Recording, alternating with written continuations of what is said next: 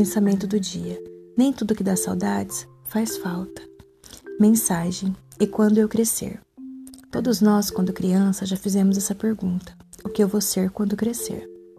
Aí crescemos um pouco, entramos na adolescência, primeiro sutiã, primeiro beijo, primeiro namorado, primeiro trabalho, primeiro salário. Entramos na faculdade, achamos que sabemos tudo sobre a vida. Mas com a vida adulta vem a liberdade, a busca dos sonhos, as realizações, as responsabilidades que a vida te impõe.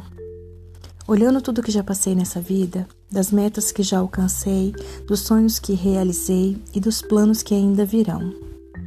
Viva a vida como se hoje fosse o último dia.